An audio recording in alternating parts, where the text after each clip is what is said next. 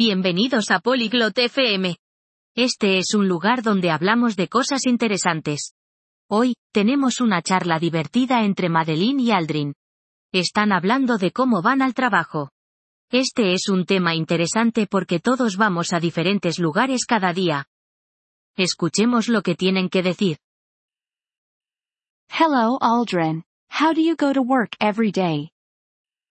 Hola Aldrin, ¿cómo vas al trabajo todos los días?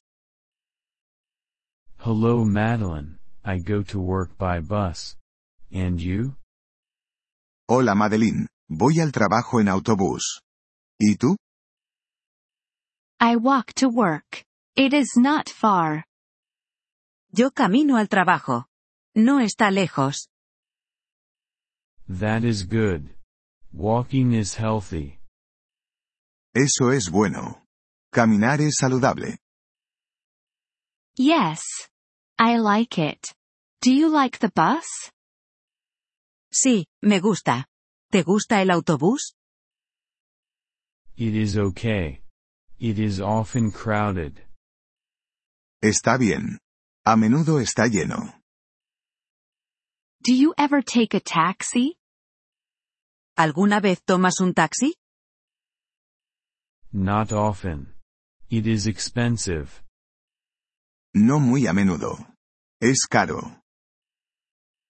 Yes. It is. What about a bike? Sí, lo es. ¿Y una bicicleta? I don't have a bike. But, I like bikes. No tengo una bicicleta. Pero, me gustan las bicicletas. Bikes are good. They are fast and cheap. Las bicicletas son buenas. Son rápidas y baratas. Yes, I agree. Maybe I will buy a bike. Sí, estoy de acuerdo. Tal vez compraré una bicicleta. That's a good idea. Do you like trains? Esa es una buena idea. ¿Te gustan los trenes? Yes, I do. But, the train station is far from my house. Sí, me gustan. Pero, la estación de tren está lejos de mi casa. I see. Do you ever use a car? Entiendo. ¿Alguna vez utilizas un coche? No, I do not have a car. No, no tengo un coche. I understand. Cars are expensive. Entiendo. Los coches son caros. Yes, they are. And, there is a lot of traffic.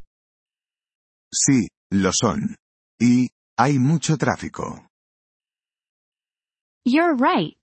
Traffic is a problem. Tienes razón. El tráfico es un problema.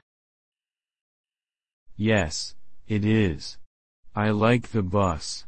It is simple. Sí, lo es. Me gusta el autobús. Es simple. I agree. Simple is good. Estoy de acuerdo. Lo sencillo es bueno. Yes, it is. I will keep using the bus. Sí, lo es. Seguiré utilizando el autobús. That's a good choice, Aldrin. Esa es una buena elección, Aldrin. Thank you for listening to this episode of the Polyglot FM podcast. We truly appreciate your support. If you would like to access the transcript or receive grammar explanations, please visit our website at polyglot.fm. We hope to see you again in future episodes. Until then, happy language learning.